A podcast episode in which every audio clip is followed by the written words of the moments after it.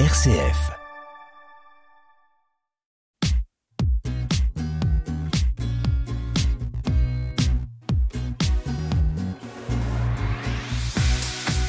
Tous entrepreneurs sur RCF. Bienvenue dans Tous Entrepreneurs. Mon invité aujourd'hui est peut-être le digne héritier de Sherlock Holmes ou d'Hercule Poirot. Bonjour Antoine Mardoc. Bonjour. Alors tout d'abord Antoine, qui êtes-vous? Alors moi je suis euh, Antoine Mardoc, j'ai 25 ans, je suis chef d'entreprise et je suis donc euh, détective privé. Et euh, donc vous avez ouvert votre bureau de détective privé cette année? Ouais, ouais, Dans j'ai créé mon quelles agence cette circonstances année. Euh, en fait, euh, à l'issue de ma formation à l'école supérieure des agents de recherche privée à Paris, euh, où je me suis vu délivrer le diplôme d'état de directeur d'agence de recherche privée, j'ai voulu euh, créer ma société pour, euh, pour faire de l'enquête généraliste. Et donc, euh, euh, à l'issue de cette formation-là et de mon diplôme, j'ai euh, demandé mes agréments d'état euh, pour pouvoir exercer l'activité qui me faisait envie, tout simplement. D'accord, mais qu'est-ce que qu'est-ce qu'on apprend quand on est, détective, quand on est détective privé? C'est quoi la formation exactement? Alors, il y a plusieurs formations possibles en France. Vous avez quatre établissements qui délivrent, qui délivrent le diplôme d'État, deux euh, formations académiques euh, euh, sur le site de la faculté de Paris Assas euh, et l'autre sur le à Nîmes, qui sont des DU euh, en deux ans, des formations académiques, des cours le week-end. Et vous avez euh, deux écoles privées, l'école supérieure des agents de recherche privés à Paris et l'IFAR à Montpellier, l'Institut de formation des agents de recherche. Moi, j'ai fait l'école supérieure des agents de recherche privés à Paris. Euh, euh, c'est euh, 1200 heures de formation sur une année, où vous avez euh, 700 heures de cours en classe qui sont euh, essentiellement des cours de droit pour savoir ce que vous avez le droit de faire, pas le droit de faire, comment fixer un cadre juridique, l'administration de la preuve en fonction de la, de la matière euh, euh, juridique où vous vous, situez, et euh, 500 heures de stage en entreprise pour valider, euh, euh, pour valider votre, euh, euh, votre année, sachant qu'à l'issue de ça, vous avez des examens où il faut, euh, il faut 12 sur 20 pour, euh, pour avoir le diplôme, euh, donc avec des épreuves théoriques, une épreuve de filature piéton-voiture dans Paris, un entretien client, une soutenance de mémoire et de rapport de stage, euh, et euh, je crois que c'est tout, et c'est déjà pas mal. Oui, c'est déjà pas mal.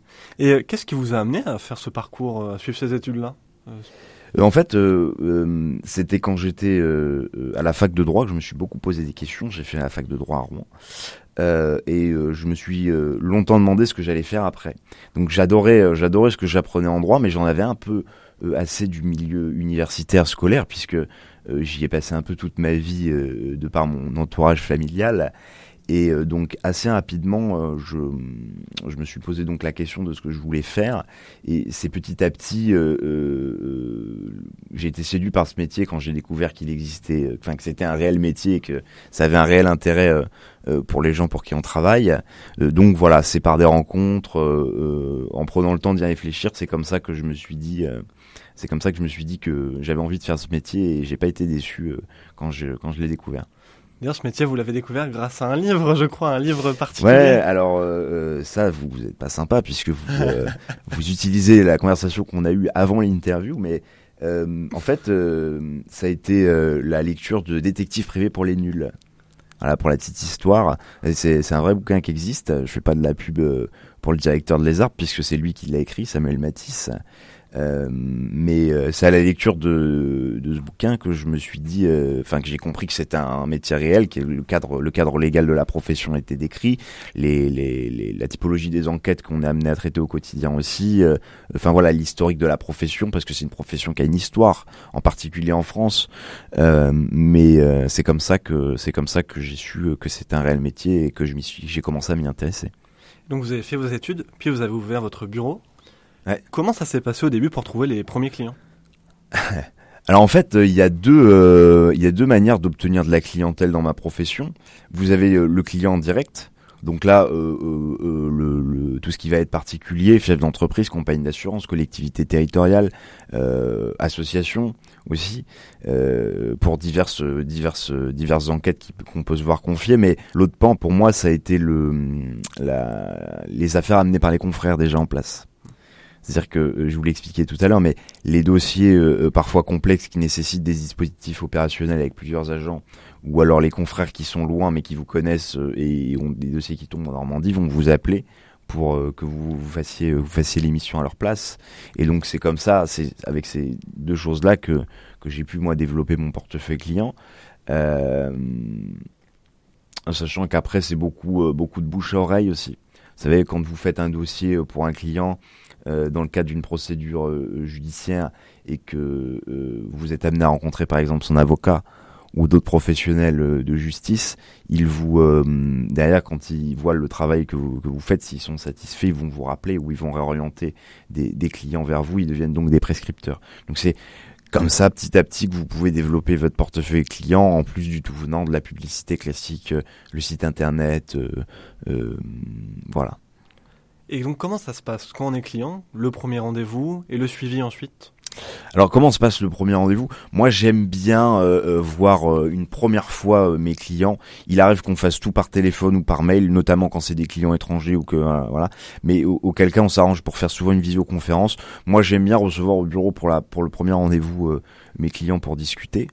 et donc il y a un premier rendez-vous où euh, la, personne va m'expliquer son problème avec ces termes. Moi, je vais traduire, euh, je vais traduire ces termes-là en problématiques juridiques.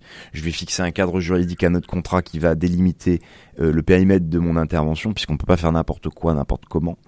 Et une fois que le contrat est fixé, que le cadre juridique est fixé, moi, je vais faire l'enquête. Donc je vais rendre compte régulièrement à mon client de, ce que je fais, de ce que je trouve, parce que j'ai une obligation de transparence financière avec lui qui est déontologique.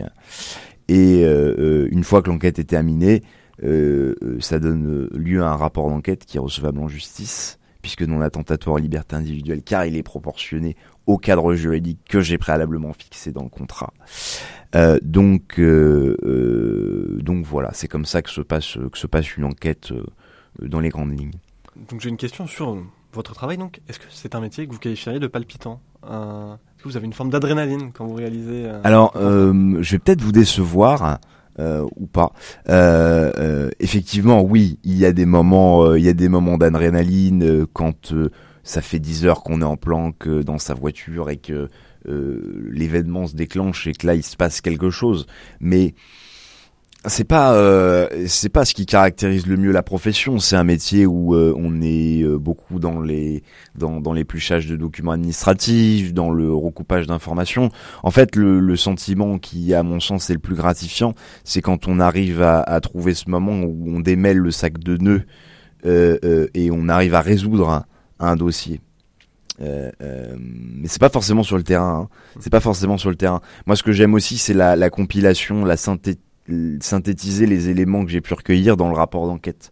C'est l'étape la plus, euh, euh, peut-être la plus, euh, la plus importante de, l'enquête. Enfin, toutes les étapes d'une enquête sont importantes, mais la rédaction du rapport l'est d'autant plus parce que on doit peser chaque mot, on doit réfléchir à rester neutre et objectif pour que notre constatation reste reste le plus factuelle possible. Euh, on n'a pas de place, il n'y a pas de place à l'interprétation dans ce qu'on dans ce qu'on constate. Vous voyez, c'est soit on a vu la chose, soit on l'a pas vu, soit on a le document, soit on l'a pas. Il n'y a pas d'entre deux quoi. On peut pas se permettre de tirer des conclusions euh, euh, des conclusions sur une enquête et de conjecturer des choses à partir de notre propre notre propre instinct. Il n'y a pas il a pas de place à l'instinct dans dans la rédaction dans la rédaction du rapport. Il faut avoir de l'instinct sur le terrain, mais pas quand on passe, euh, pas quand on passe dans l'administration de la preuve pure. Et est-ce que c'est un métier qui peut parfois être un peu pesant, un peu solitaire? Ah ouais, ouais, vous avez des, il y a des grands, grands moments de solitude dans notre profession. Euh, mais en fait, comme, euh, comme je vous l'expliquais là pour les, le, le, cas des le cas des confrères qui nous envoient du boulot. Il faut, c'est un métier quand même où euh, il faut bien s'entendre avec ses confrères, même si on est une profession libérale. Euh, on est amené à travailler en bonne intelligence entre nous les uns les autres, et donc à ce titre-là, on se respecte énormément et, et même on s'apprécie c'est très important, c'est très important pour nous de garder de bonnes relations avec les confrères parce que quand vous êtes bloqué euh, sur une matière juridique euh, que vous connaissez pas ou vous avez un nouveau type d'enquête qui vous arrive euh, que vous avez jamais traité, vous êtes toujours content de savoir qu'un de vos confrères a déjà traité ce type de dossier et que vous pouvez l'appeler pour lui demander des conseils dans le cas dans le cas dans le cas qui vous dans le cas qui vous arrive. Je pense par exemple à un cas qui m'était arrivé moi au début de ma, de ma carrière, un cas d'enlèvement d'enfant. Vous voyez, donc moi j'étais pas, euh, euh, en principe ça relève pas de nos compétences. Hein. Mmh. On est on est totalement en dehors de notre champ de compétences puisque c'est euh, c'est censé être de la du ressort de la police nationale, de la gendarmerie nationale. Mais il se trouve que là, en l'occurrence, c'était un samedi que la personne qui m'a appelé était totalement démunie parce que l'avocat répondait pas au téléphone à ce moment-là. Et donc il fallait en urgence que que je lui explique quoi faire et que je puisse le conseiller dans les dans les 10 minutes quoi. D'accord. Euh, voilà pour vous donner un ordre d'idée. Donc j'étais content de savoir que je connaissais un confrère qui avait déjà travaillé sur sur ce genre de dossier ou qui avait qui avait une expertise puisque dans dans une vie professionnelle antérieure, il avait été amené à traiter ce genre de dossier. Qu'on arrive au, bout de nos 10 minutes et donc euh, la dernière question euh, habituelle. Quelle est votre plus grande joie d'entrepreneur Ma plus grande joie d'entrepreneur, c'est ça serait sûrement de d'aider les gens d'avoir le sentiment que ce que je fais ça compte. Puisqu'il faut bien que vous ayez à l'esprit que quand moi les gens viennent me voir que ce soit des chefs d'entreprise des particuliers euh, euh c'est des gens qui sont souvent euh, au bout de ce qu'ils peuvent endurer. Euh, nous il faut qu'on soit au rendez-vous de l'histoire quand ils viennent nous voir. Et on peut pas se permettre de faire n'importe quoi d'une part avec leur argent parce que parfois ils en ont pas beaucoup. C'est d'ailleurs le premier problème c'est le, le budget dans une enquête. Et et euh, parfois le, la garde de leurs enfants, euh, euh, les conséquences économiques de leur divorce, l'avenir de leur entreprise dépend de nos investigations à nous.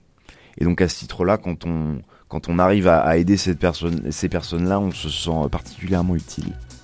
je comprends bien. Je vous remercie Antoine Mardoc de nous bien, avoir merci répondu. à vous.